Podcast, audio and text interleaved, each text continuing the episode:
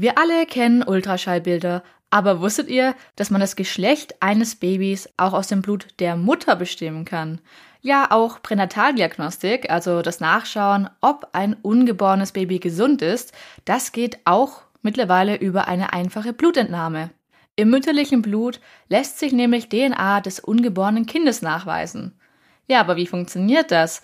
Wie und warum kann ich dem Blut der Mutter genetische Informationen des Babys entnehmen? 1948 entdecken die Forscher Mandel und Mette das Vorhandensein von kleinen DNA-Fragmenten außerhalb des Zellkerns, ja, sogenannte zellfreie DNA. Und diese kleinen Fragmente schwimmen quasi überall in unseren Körperflüssigkeiten umher. Spannenderweise lassen sich aber nicht nur unsere eigenen DNA-Fragmente nachweisen.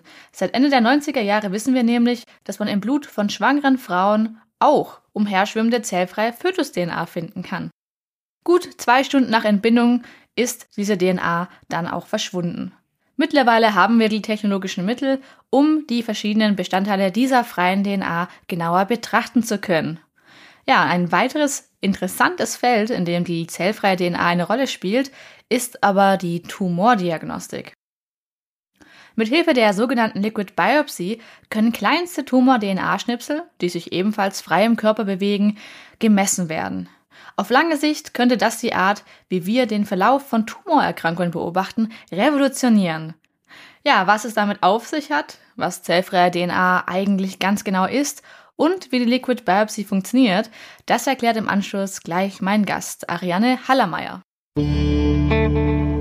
Der Code des Lebens wird präsentiert von GHGA, dem deutschen Humangenom Phenom Archiv. Viel Spaß bei der heutigen Folge Liquid Biopsy, den Tumoren auf der Spur. Willkommen beim Code des Lebens. Mein Name ist Janika Kilz und ich befrage jeden Monat Experten und Expertinnen, die spannende Themen innerhalb der Genomforschung möglichst einfach erklären. Heute darf ich Ariane Hallermeier begrüßen. Sie ist ein Postdoc am Medizinisch-Genetischen Zentrum in München und in der Arbeitsgruppe Research and Development tätig. Ihr Fokus ist die Liquid Biopsy und zu diesem Thema hat sie auch promoviert. Ariane ist motiviert, in diesem Bereich Forschung zu betreiben, um die Patientenversorgung zu verbessern und so auch die Überlebenschancen von Tumorerkrankten zu erhöhen. Ja, Ariane, Zellfreie DNA befindet sich quasi überall in unserem Körper und gibt Ärzten und Ärztinnen Aufschluss über unsere Gesundheit. Aber was genau ist denn die zellfreie DNA und wo genau findet man sie, wenn nicht im Zellkern? Genau, also zellfreie DNA ist DNA, die aus allen Geweben oder aus allen Zellen in allen Geweben freigesetzt wird, sobald Zellen sterben. Das kann einfach natürlich aus dem Blut sein, aus der Leber, aus dem Darm und überhaupt. Oder wenn ein Patient eine Tumorerkrankung hat, auch aus dem Tumor. Und entsprechend, nachdem ja die DNA durch den Zelltod freigesetzt wird, ist ähm, die zellfreie DNA anschließend in allen Körperflüssigkeiten nachzuweisen oder zu finden.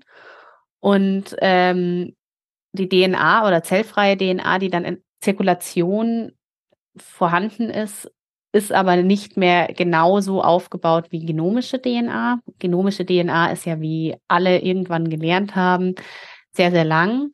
Aber, äh, aber zellfreie DNA wird nach Freisetzung in die Zirkulation abgebaut, nach und nach. Zellfreie DNA wird also abgebaut und dabei in kleine Fragmente zerstückelt. Welche Fragmente dabei entstehen, hat mit der dreidimensionalen Struktur der DNA zu tun.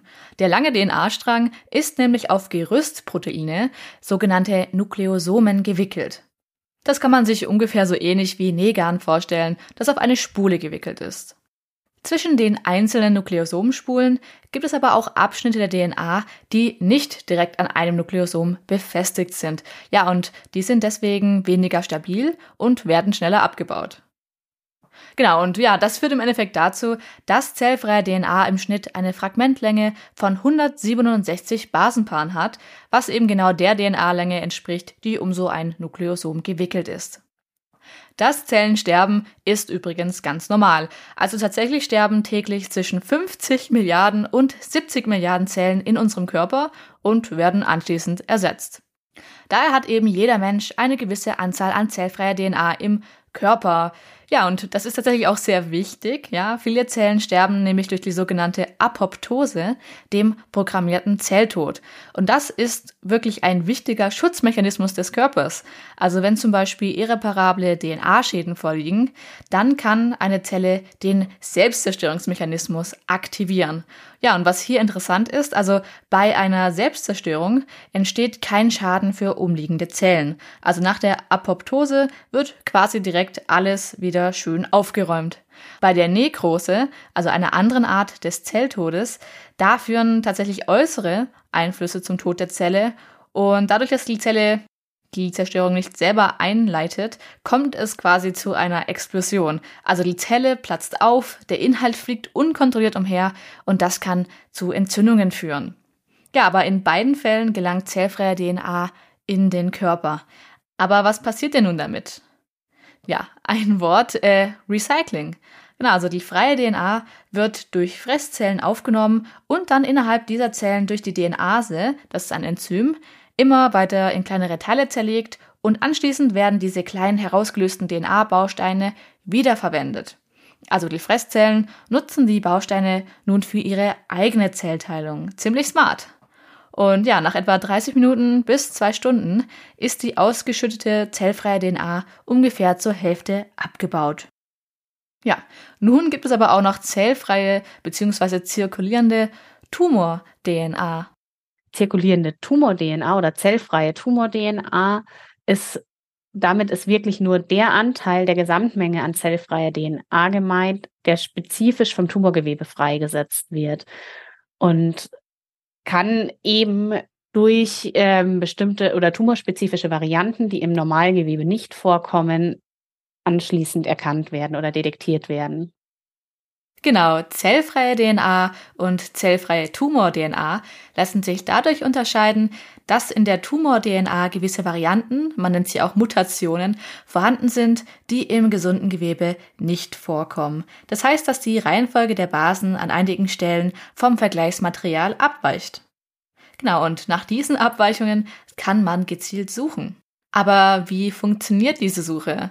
Oder genauer, was ist eine Liquid Biopsy? Liquid Biopsy ist eigentlich, wenn man es auf Deutsch übersetzt, die Flüssigbiopsie. Und ähm, in Bezug auf die Tumordiagnostik bezieht sich Liquid Biopsy wirklich auf die Analyse tumorspezifischer Marker aus Körperflüssigkeiten. Das ist in, der, in den meisten Fällen Blut, das kann auch Urin sein, das kann auch Speichel sein, das kann auch Likor sein. Und in diesen Körperflüssigkeiten kommen bestimmte tumorspezifische Marker vor. Das ähm, können zirkulierende Tumorzellen sein, zirkulierende Tumor-DNA, Exosomen, zirkulierende RNA. Und die Analyse dieser Marker aus Körperflüssigkeiten ist letztlich das, was als Liquid Biopsy bezeichnet wird, weil diese Marker dann genutzt werden, um wirklich eine Tumordiagnostik zu ermöglichen. Tumorspezifische Marker sind Substanzen, die verbunden mit Tumorerkrankungen in Erscheinung treten also quasi Hinweise, die Aufschluss über eine vorliegende Erkrankung geben. Neben zellfreier DNA können das, wie gerade angesprochen, auch Exosomen sein. Das sind übrigens membranumhüllte Stoffcontainer, die je nach Zelltyp unterschiedliche Stoffe transportieren. Ja, und wie ein Detektiv kann man durch die Flüssigbiopsie diesen Hinweisen auf die Spur kommen. Ja, und im Unterschied dazu wird bei einer herkömmlichen Biopsie kein Blut, sondern eben betroffenes Gewebe entnommen also zum Beispiel ein Stück Haut bei einer verdächtigen Wucherung. Ja, welche Vorteile bietet denn die Flüssigbiopsie gegenüber der herkömmlichen Biopsie?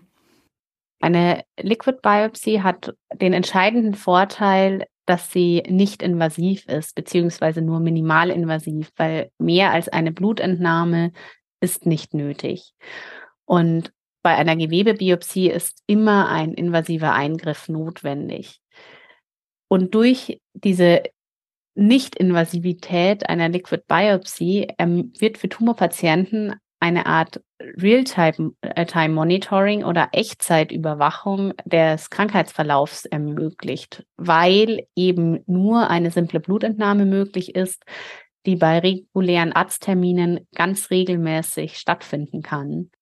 Tatsächlich ist es so, dass es für bestimmte Tumorentitäten natürlich noch mehr von Vorteil ist. Zum Beispiel beim nicht kleinzelligen Lungenkarzinom, wie man sich vorstellen kann, ist eine Gewebeentnahme aus der Lunge wahnsinnig aufwendig und mit wahnsinnig großem Stress für den Patienten verbunden. Und außerdem sind die Tumore auch oft relativ klein und man bekommt nur relativ wenig Material aus so einer Biopsie. Und gerade in diesen Fällen ist als erster Schritt statt der Gewebebiopsie wirklich eine Liquid Biopsie zu machen, um zu sehen, ob man vielleicht die relevanten Tumorvarianten schon aus der Liquid Biopsie wirklich erkennen kann, ähm, von großem Vorteil. Und dann, was auch noch dazu kommt, ist zwar bei den meisten Tumorentitäten zum Zeitpunkt der Diagnose oder auch nach einer primären Operation wird eine Gewebebiopsie entnommen und dann ist Tumorgewebe da. Aber im späteren Krankheitsverlauf, wenn die Patienten beispielsweise eine Chemotherapie bekommen, sind nicht mehr regelmäßige invasive Eingriffe geplant, um zu überwachen, ob es vielleicht neue Varianten gibt, die für, zu einer Resistenz führen. Und auch hier ist für eine Überwachung von Resistenzen wirklich eine Liquid Biopsy von Vorteil. Nicht zu vergessen, dass es auch noch deutlich schneller geht als eine herkömmliche Biopsie. Genau, also auch das tatsächlich, weil ähm, bei einer Gewebebiopsie ist es wahnsinnig aufwendig. Da wird das Gewebe entnommen, dann muss das ähm, präpariert werden, dann muss das geschnitten werden, dann muss die DNA extrahiert werden und dann können wir erst eine Analyse machen, eine genetische. Und bei einer Liquid Biopsie ist die Basis ja eigentlich Blut oder andere Körperflüssigkeiten, heißt, da kann direkt nach der Probenentnahme die zellfreie DNA isoliert werden und dann getestet werden ob es, ob zirkulierende Tumor-DNA nachweisbar ist. Von daher ist tatsächlich die Turnaround-Time deutlich schneller. Allerdings ist auch wichtig zu sagen, dass eine Liquid Biopsy nicht die reguläre Gewebebiopsie ersetzen soll, sondern das Ziel ist wirklich, die Diagnostik zu ergänzen, um einen weiteren wichtigen Marker, um einfach die Diagnostik so gut wie möglich zu machen.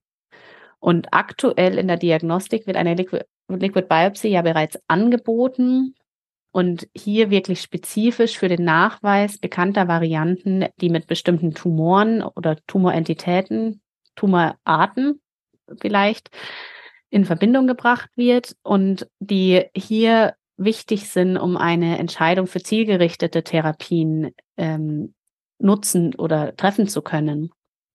Und in der Zukunft wäre es ganz, ganz wundervoll, wenn diese nicht zielgerichteten Analysen auch wirklich für das Monitoring oder den, die Überwachung des Krankheitsverlaufs von allen Tumorpatienten genutzt werden kann und vielleicht sogar für die Unterstützung eines Screenings, also von Screening-Tests, wie aktuell zum Beispiel Darmspiegelungen bei Kolorektalkarzinome oder für Kolorektalkarzinome genutzt werden und so eine Früherkennung der, äh, von Tumoren zu ermöglichen. Eine Liquid Biopsy ist also nicht invasiv und daher angenehmer und tatsächlich auch schneller als eine gewöhnliche Gewebeentnahme. Ja, und außerdem ermöglicht sie auch eine Echtzeitüberwachung des Krankheitsverlaufs. Aber wieso genau soll sie denn dann die Gewebeentnahme nicht ersetzen? Gibt es denn auch Informationen, die man nicht durch eine Liquid Biopsy gewinnen kann oder ist die Anwendung besonders kompliziert? Also hier ist es tatsächlich so, dass es äh, dass für eine Liquid Biopsy oder den Nachweis von zirkulierender Tumor-DNA hochsensitive Methoden notwendig sind, weil wie ich ja am Anfang bereits gesagt haben, ist die zirkulierende Tumor-DNA nur ein kleiner Teil der zellfreien DNA. Und in der Liquid Biopsy-Diagnostik oder in der Diagnostik mittels zirkulierender Tumor-DNA analysieren wir die gesamte Menge an zellfreier DNA und erkennen dann nur den Anteil an zirkulierender Tumor-DNA. Und zirkulierende Tumor-DNA macht in den meisten Fällen unter ein Prozent der gesamten zellfreien DNA aus. Und das ist natürlich, wenn man sich das so überlegt, man hat ganz viele DNA-Stückchen und eins von 100 kommt maximal vom Tumor, muss man das ja erst finden. Und das bedeutet, dass man hier wirklich sehr hoch, also sehr sensitive Methoden braucht, um das überhaupt zu detektieren. Und es kann aber ja auch sein, dass es mal einen Tumor gibt, der vielleicht jetzt keine zirkulierende Tumor-DNA freigesetzt hat, weil aktuell keine Zellen gestorben sind. Und ähm, dass man dann meint, wenn ich ein negatives Ergebnis habe, das wäre negativ, diese Variante oder was kommt nicht vor. Und ich brauche das aber für die Therapieentscheidung an einem späteren Zeitpunkt. Heißt, dann macht es tatsächlich Sinn, das Ganze nochmal mit einer Gewebebiopsie zu bestätigen. Allerdings ist auch wichtig zu berücksichtigen, dass es auch andersrum funktioniert, weil ähm, zirkulierende Tumor-DNA wird von allen Lokalisationen oder allen ähm, Tumororten und auch Metastasen freigesetzt. Und die, das ist dann überall in der Blutbahn. Heißt, ich habe potenziell die Möglichkeit, Tumor-DNA von allen Stellen im Körper, die mit Tumor befallen sind, zu bekommen. Wenn ich eine Gewebebiopsie mache äh, oder entnehme, dann wird eine Biopsie von einer bestimmten Stelle des Tumors entnommen und ein Tumor ist relativ heterogen. Also es kann sein, dass tatsächlich die Varianten, die jetzt für die Therapie relevant wären, genau in dieser einen Stelle, die ich wirklich untersuche in der Gewebebiopsie, nicht vorhanden sind und ich diese dann wieder nur in der Liquid Biopsy erkennen kann. Und das ist ähm, für mich oder auch insgesamt für die Diagnostik der wahnsinnig wichtige Grund, warum man beide Methoden nicht oder nicht die eine Methode der anderen vorziehen sollte, sondern das wirklich komplementär nutzen sollte, um für die Patienten den bestmöglichen Outcome zu bekommen. In Kombination können die beiden Formen der Biopsie die Diagnostik also deutlich verbessern. Sherlock und Watson suchen sozusagen gemeinsam Hinweise, jeder auf seine Art. Die Liquid Biopsy kann übrigens für alle Formen der Tumorerkrankungen verwendet werden. Trotzdem kommt sie bisher leider nur bei einigen wenigen Tumorerkrankungen tatsächlich zum Einsatz. Als eine noch recht neue Methode ist sie nicht ganz kostengünstig und wird daher priorisiert bei den Erkrankungen eingesetzt, bei denen sie am meisten Nutzen hat. Warum es denn gerade bei diesen Erkrankungen so wichtig ist und warum genau es noch nicht bei allen Tumorerkrankungen eingesetzt wird, erklärt Ariane wie folgt. Für was es aktuell verwendet wird in der aktuellen Diagnostik ist einmal Non-Small Cell Lung Cancer oder nicht kleinzelliges Lungenkarzinom. Ähm, hier gibt es Tyrosinkinase-Inhibitor-Therapien für Patienten, die Varianten in einem bestimmten Gen haben. Und zwar ist dieses Gen EGFR. Und wenn in diesen Genvarianten vorliegen, dann hilft diese Therapie oder helfen diese Tyrosinkinase-Inhibitoren wahnsinnig gut. Ähm, dann gibt, gibt es hier noch den Zusatzfall auch, dass aber 50 bis 60 Prozent der Patienten, die eine Tyrosinkinase-Inhibitor-Therapie bekommen, eine Resistenz gegen diese Therapie entwickeln. Und zwar durch eine einzelne bestimmte Variante, auch in EGFR. Und nachdem ja ähm, für nicht kleinzellige Lungenkarzinome es eh schon relativ schwierig ist, eine Biopsie zu bekommen, aber hier die komplette Therapie wirklich auf der genetischen Variante im Tumor basiert, es ist hier ein wahnsinnig wichtiger und spezifischer Anwendungsfall. Und es ist auch dementsprechend schon seit 2019 eine Leistung der gesetzlichen Krankenkassen, diesen Nachweis zu machen. Und dann gibt es tatsächlich noch einen weiteren Anwendungsfall im Mammakarzinom wo eine Diagnostik eines weiteren Gens, PIK3CA ist es in diesem Fall, ähm, durchgeführt werden kann, wo auch bestimmte Varianten assoziiert sind mit einer zielgerichteten Therapie, die eben nur bei Vorhandensein von diesen Varianten Sinn macht. Und für andere Tumorentitäten gibt es häufig vielleicht noch nicht diese ganz klaren Fragestellungen und es gibt vielleicht auch zu wenig Studiendaten, weil prinzipiell wird es funktionieren und prinzipiell gibt es genügend ähm, Tumormarker. Ein weiterer Faktor ist vielleicht auch, dass natürlich zu, für andere Tumorentitäten es häufig gerade am Anfang der Therapie möglich ist, eine Gewebebiopsie zu bekommen und das halt wirklich Standard der Diagnostik ist. Aber ähm, es ist, sind zum Beispiel im letzten Jahr, heißt im Sommer 2022, sind Leitlinien der European Society of Medical Oncology veröffentlicht worden, die für die Anwendung von CT-DNA in der Tumordiagnostik.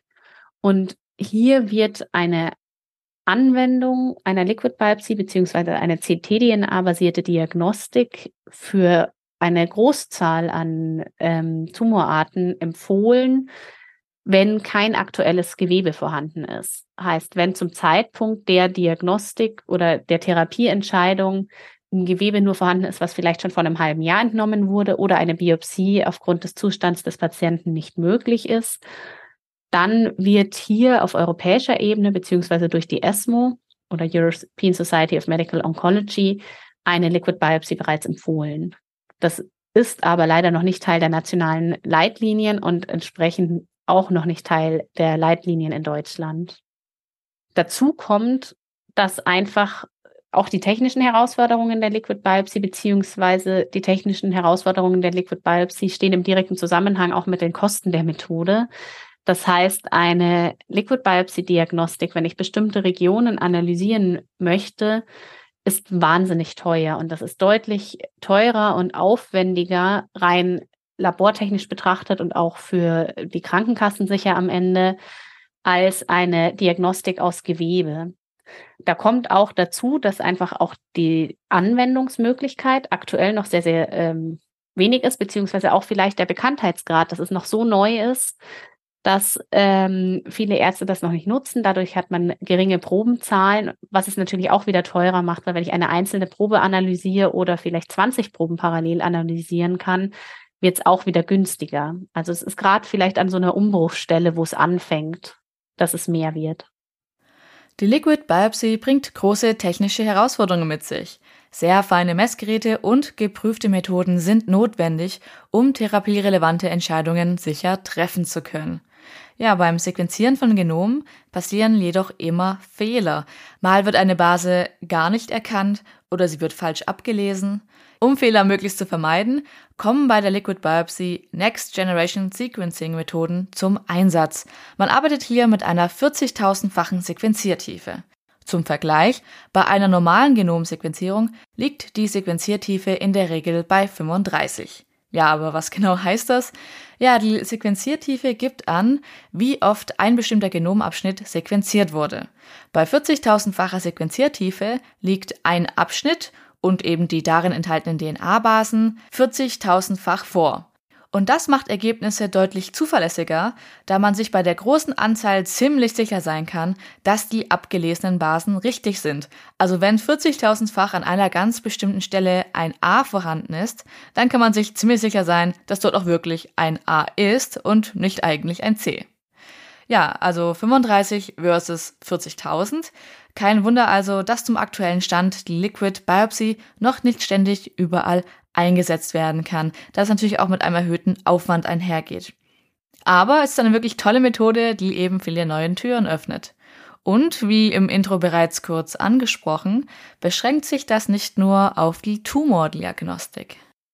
Zum einen ist auch was sicher nahezu allen etwas sagt, die letztlich die nicht-invasive Pränataldiagnostik ein Bereich der Liquid Biopsy. Hier wird zwar nicht äh, zirkulierende Tumor-DNA nachgewiesen als Anteil der Gesamtmenge an zellfreier DNA, sondern zellfreie fetale DNA heißt wirklich tatsächlich in dem Fall DNA, die von der Plazenta kommt. Und auch hier ist wieder über eine simple Blutentnahme ein Nachweis über Erkrankungen, die der Embryo oder der Fetus letztlich haben könnte, ähm, möglich. Außerdem ist es tatsächlich auch so, dass nach Organtransplantationen eine Liquid Biopsy genutzt werden kann, um eine mögliche Abstoßung des, ähm, des Organs frühzeitig zu erkennen, nachdem ja natürlich das transplantierte Organ die Varianten, also eine andere Genetik hat, als jetzt, wenn das Organ selbst von mir wäre, weil das kommt ja von einem Spender, der wieder ein anderes Genom hat. Und hier können man die spenderspezifischen Varianten dann wieder nutzen, um auch Orga nach Organtransplantationen beispielsweise ähm, eine Liquid Biopsy zu nutzen. Und was ich persönlich auch immer noch ganz wichtig oder auch faszinierend finde, ist, dass ähm, man ursprünglich schon beobachtet hatte, dass der, die Gesamtmenge an zellfreier DNA bei Tumorpatienten erhöht ist. Ich würde sagen, das ist so tatsächlich im Fall von metastasierten Patienten. Da bekommen wir viel größere Mengen an zellfreier DNA aus ähm, 10 Milliliter Blut oder 10 Milliliter Plasma im Vergleich zu ähm, gesunden Personen. Allerdings kann diese erhöhte Menge an zellfreier DNA auch nicht nur durch den Tumor bedingt sein, sondern könnte auch ähm, bedingt sein durch Autoimmunerkrankungen. Das ist auch bei Lupus zum Beispiel beschrieben worden. Oder auch, wenn ich gerade Sport gemacht habe dann sterben wohl ganz viele Zellen. Und die erste halbe Stunde nach dem Sport ist auch die Gesamtmenge an zellfreier DNA deutlich erhöht. Heißt, ähm, auch hier scheinen einige Zellen zu sterben, wenn ich mich zu viel bewege. Okay, verstehe. Sport ist also wirklich Mord. Genau. Wobei das nur im Akutfall ist. Tatsächlich ist es bei Leuten, die ähm, konstant viel Sport machen, da bin ich jetzt nicht 100% sicher, aber habe ich äh, habe ich schon gehört, ähm, die Gesamtmenge an zellfreier DNA dafür konstant sehr, sehr niedrig, weil weniger Zellen sterben. Aber im, in der Akutsituation ist es definitiv so. Und aber auch bei Tumorpatienten sollte man bedenken, dass zellfreie DNA durch Zelltod äh, freigesetzt wird. Das bedeutet auch, man muss bedenken, wann die Blutprobe entnommen wird und nicht nur einfach irgendwann Blut entnehmen, weil wir möchten ja mit möglichst hoher Wahrscheinlichkeit die Tumor-DNA auch erkennen. Das heißt, Tumorpatienten müssen darauf achten, wann sie vor einer Untersuchung das letzte Mal Sport gemacht haben, damit eben eine veränderte Anzahl an freier DNA nicht für Verwirrung oder eben auch für ungenaue Ergebnisse sorgt. Womit wir wieder zurück beim Thema Tumor sind. Interessanterweise weiß man ja bereits seit den 40er Jahren, dass es zellfreie DNA gibt. Warum hat es denn dann so lange gedauert, bis die Liquid Biopsy als Methode der Tumordiagnostik eingesetzt werden konnte? Wie du bereits gesagt hast, ist zellfreie DNA seit den 40er Jahren bekannt. Das hat dann aber noch einiges an Zeit gedauert, bis überhaupt Unterschiede in, den, in der zellfreien DNA auch in Tumorpatienten äh, detektiert wurden. Das war erst in den 80er Jahren. Und auch hier war es noch nicht möglich, einfach technologisch nicht möglich, ähm, zirkulierende Tumor-DNA von zellfreier DNA zu unterscheiden. Und das war das erste Mal in, in den 90er, 90er Jahren wirklich möglich, dass zirkulierende Tumor-DNA anhand von spezifischen Varianten erkannt wurde. Und dann hat sich natürlich auch in den letzten Jahren wahnsinnig viel getan, was die ähm, technologischen Möglichkeiten angeht, dass wir sensitiv Varianten nachweisen können, weil ähm, Next Generation Sequencing heißt wirklich Hochdurchsatzverfahren zur DNA-Sequenzierung sind noch nicht so besonders alt.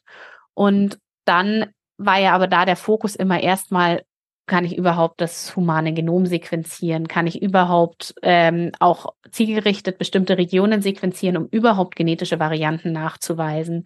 Und erst darauf aufbauen konnte wirklich die Methoden so weit weiterentwickelt werden, dass dann auch technische oder ja, ähm, Laborartefakte, die durch so eine Prozessierung von einer Probe zustande kommen, wieder rausgerechnet werden können, dass es wirklich möglich ist, sensitiv echte Varianten von vielleicht falsch positiven zu unterscheiden. Und erst 2016 wurde dann durch die FDA der erste ähm, Test zum Nachweis von Varianten, von Hotspot-Varianten aus zellfreier DNA zugelassen. Und dann, jetzt in den letzten Jahren ging es dann relativ schnell, wenn man sich mal den ganzen Zeitframe oder Zeitrahmen vorher ansieht, ist es wirklich 2016 gab es den ersten FDA zugelassenen Test und 2019 gab es die erste Abrechnungsmöglichkeit in Deutschland.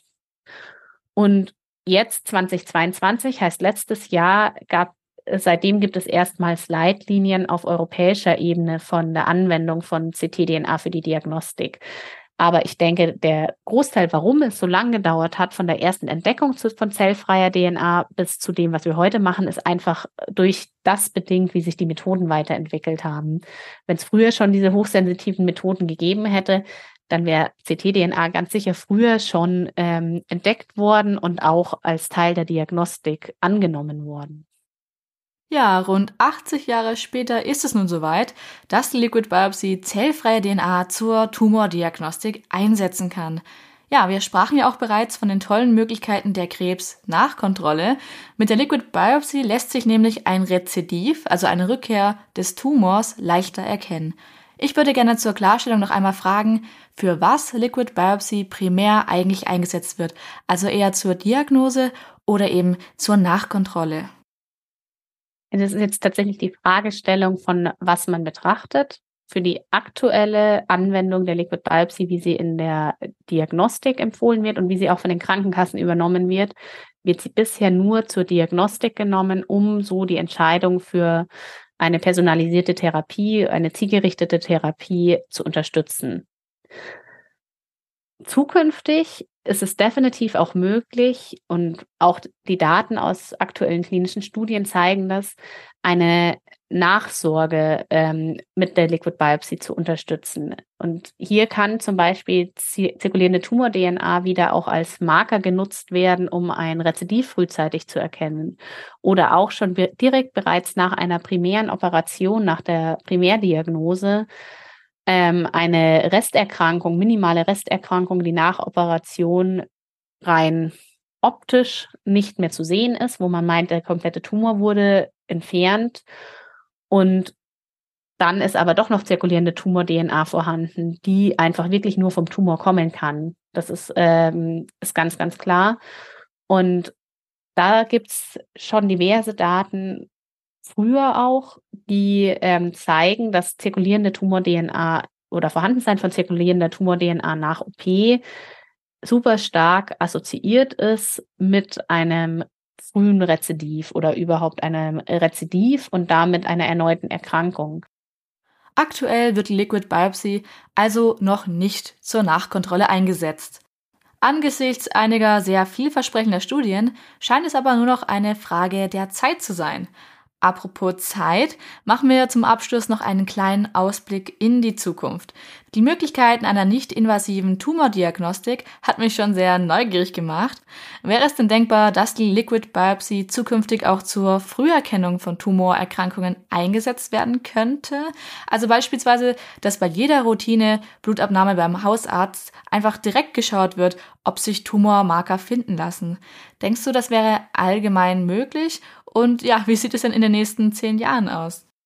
Also ich würde sagen, allgemein für die Zukunft kann ich persönlich mir das äh, sehr gut vorstellen. Da auch, ich kann mir auch vorstellen, dass das ähm, sicher kommen wird, wobei ich vielleicht auch ein bisschen gebiased bin, weil ich in diesem Bereich arbeite und ähm, ich ja sehr überzeugt bin, dass das ähm, auch wirklich viele, viele Vorteile mit sich bringt. Aber tatsächlich ist auch die Studienlage hier sehr, sehr gut. Also es gibt erste vielversprechende Methoden, die eben oder auch Publikationen, Studien, die nicht mehr das Vorhandensein von diesen tumorspezifischen Varianten benötigen, sondern wirklich basierend auf einem äh, auf einer Genomsequenzierung heißt unabhängig von irgendwelchen Regionen und es muss auch nicht bei 40.000-fach Coverage mehr sein, ähm, heißt einfach wirklich über relativ niedrige Sequenziertiefe, aber eine Genomsequenzierung das ermöglichen, zirkulierende Tumor-DNA bereits in Stadium 1 Patienten zu erkennen. Das war auch äh, Teil meiner Doktorarbeit, da habe ich auch eine, so eine Methode entwickeln können. Und ähm, da gibt's aber auch weitere Daten, die eben wirklich dann basierend auf anderen Merkmalen die zirkulierende Tumor-DNA noch von zellfreier DNA unterscheidet aus gesunden Geweben. Ähm, zirkulierende Tumor-DNA nachweisen kann und auch nicht zielgerichtet. Und das ist so ein bisschen die Grundlage, dass man es überhaupt für eine Früherkennung ähm, nutzen kann. Ja, für eine Früherkennung ist es wichtig, dass man Tumore auch unspezifisch erkennen kann. Also das heißt, es muss möglich sein, effizient auch nach ganz allgemeinen Markern zu suchen. Wenn meine Suche nämlich auf spezielle Varianten gefiltert ist, dann könnte es natürlich sein, dass ich beispielsweise einen Gehirntumor nicht erkenne, weil ich eben zu spezifisch nach einem Lungentumor suche. Das klingt natürlich jetzt sehr einleuchtend. Es ist aber gar nicht so einfach, eine so unspezifische Suche durchzuführen, denn der Test muss schließlich aussagekräftig auf irgendetwas reagieren. Und da gibt's verschiedene ähm, Merkmale, die von der zirkulierenden Tumor-DNA noch untersucht werden können. Das ist einmal wirklich die Fragmentierung. Wie ich eingangs gesagt habe, bedingt sich die wirklich durch das, wie, wie das Chromatin gepackt ist. Das heißt, wie die DNA um Nukleosomen aufgewickelt ist. Und das Chromatin oder die ganze Chromatinstruktur ist in Tumoren auch anders reguliert als in gesunden Zellen. Heißt, zirkulierende Tumor-DNA hat eine andere Fragmentierung als äh, zellfreie DNA aus gesunden Zellen. Und das kann ich über eine Genomsequenzierung tatsächlich äh, relativ gut nachweisen und ermöglicht eine Detektion von zirkulierender Tumor-DNA bereits in frühen Stadien, unter anderem bei Stadium 1 Patienten. Und da ist es völlig unabhängig von irgendwelchen Varianten. Heißt, ich brauche überhaupt keine Information, ob der Patient ähm, bereits einen Tumor hat und ob das ein Darmkrebs ist, der vielleicht eine Variante in einem bestimmten Gen wie zum Beispiel Karas hat, wo, es relativ häufig vorkommt, sondern das kann ich machen, unabhängig, ob ich das Wissen habe oder nicht. Und da beru be, äh, beruht die Diagnostik oder der Nachweis von zirkulierender Tumor-DNA dann tatsächlich auf statistischen Analysen, wo geschaut wird, wie schaut das Ganze aus in gesunden Kontrollen, wie ist da das äh, Fragmentierungsprofil, weil hier erwarte ich keine zirkulierende Tumor-DNA und dann nimmt man so eine große Gruppe an gesunden Kontrollen und dann nehme ich eine, äh, den Patienten und mache einen statistischen Test und gucke, unterscheidet er sich von dieser Gruppe von Gesunden oder nicht. Und über solche Methoden und die Entwicklung solcher Methoden wird es definitiv zukünftig möglich sein, eine Früherkennung zu machen oder ein Cancer Screening, ein Tumor Screening. Und ich denke tatsächlich, das ist aber wirklich, also ich ich hoffe, dass das in zehn Jahren kommt. Ich bin mir nicht sicher, ob das wirklich dann schon in zehn Jahren kommt, ähm, weil das äh, natürlich schon viel Forschung und große Studien und auch prospektive Studien benötigt. Aber es wird, denke ich, kommen, dass irgendwann ähm, Tumorscreenings auch ergänzt werden durch Liquid Biopsy. Ich denke nicht komplett ersetzt, aber es wird vielleicht möglich sein, dass man erstmal eine Blutentnahme macht und nur wenn ich hier den Nachweis habe, dass oder die Wahrscheinlichkeit habe als Screening-Test, ach, da könnte ein Tumor sein, wird dann eine Folgeuntersuchung gemacht, wie auch wieder Beispiel Darmkrebs, zum Beispiel eine ba Darmspiegelung, dass die nicht mehr als erster Test gilt, sondern vielleicht erst eine Liquid Biopsy gemacht wird, weil die für den Patienten angenehmer ist oder für uns Menschen. Wer, wer macht schon gerne Darmspiegelung? Und ähm, aber eine Blutentnahme tut uns eigentlich nicht weh. Wenn wir zum Arzt gehen, dann wird eh Blut entnommen dann kann man eine Liquid Biopsy machen und dann schon sagen, ah, da sieht man jetzt nichts, heißt, man kann die Darmspiegelung vielleicht nochmal ähm, verschieben und vielleicht in einem Jahr nochmal eine Blutentnahme machen. Und oder es ist auffällig, man sollte vielleicht doch den Schritt weitergehen und die Darmspiegelung machen. Kann man davon ausgehen, dass Liquid Biopsy demnächst auch noch für weitere Tumorerkrankungen eingesetzt wird? Wie sieht denn hier der Trend der nächsten fünf Jahre aus? Definitiv wird die Liquid Biopsy für weitere Tumorerkrankungen genutzt werden. Und es ist ja jetzt auch der aktuelle Stand eben nochmal als kleine Wiederholung. Äh, Liquid Biopsy Diagnostik wird in Deutschland beim nicht kleinen zerlegen Lungenkarzinom oder Non-Small Cell Lung Cancer bereits genutzt für die Diagnostik, beziehungsweise kann genutzt werden. Das ist ja nochmal ein Unterschied, ob es ähm, die Krankenkassen abrechnen oder ob es die Ärzte auch wirklich nutzen. Und es kann auch beim Mammakarzinom bereits genutzt werden, aber auch nur für eine bestimmte Indikation. Und es gibt noch eine wahnsinnig lange Liste an weiteren Indikationen, die bereits in den ESMO-Leitlinien oder den Leitlinien der European Society of Medical Oncology jetzt schon stehen, für welche Tumorentitäten und für welche spezifischen Varianten eine Liquid Biopsy ermöglicht werden sollte oder durchgeführt werden sollte und einfach in welchen Fällen.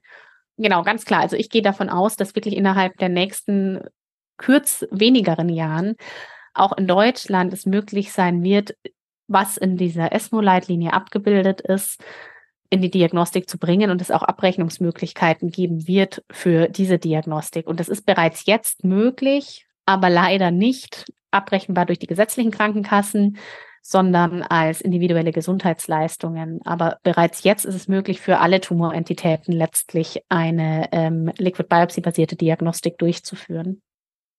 Wir bleiben also gespannt, was die Zukunft noch so mit sich bringt. Ja, der vermehrte Einsatz von Liquid Biopsy wird die Tumordiagnostik auf jeden Fall deutlich verbessern und insofern sie in Zukunft auch für die Früherkennung und Nachkontrolle eingesetzt wird, ist das sicher eine Revolution für die medizinische Versorgung. Vielen Dank an Ariane Hallermeier für das spannende Interview und bis bald.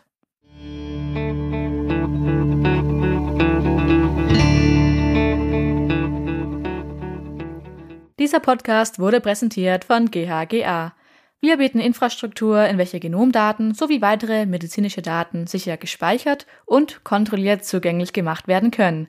Das Projekt wird von der Deutschen Forschungsgemeinschaft finanziert und ist Teil der nationalen Forschungsdateninfrastruktur. Weitere Informationen findet ihr unter www.ghga.de. Vielen Dank fürs Zuhören und herzlichen Dank an unseren heutigen Gast, Ariane Hallermeier. Bis zum nächsten Mal.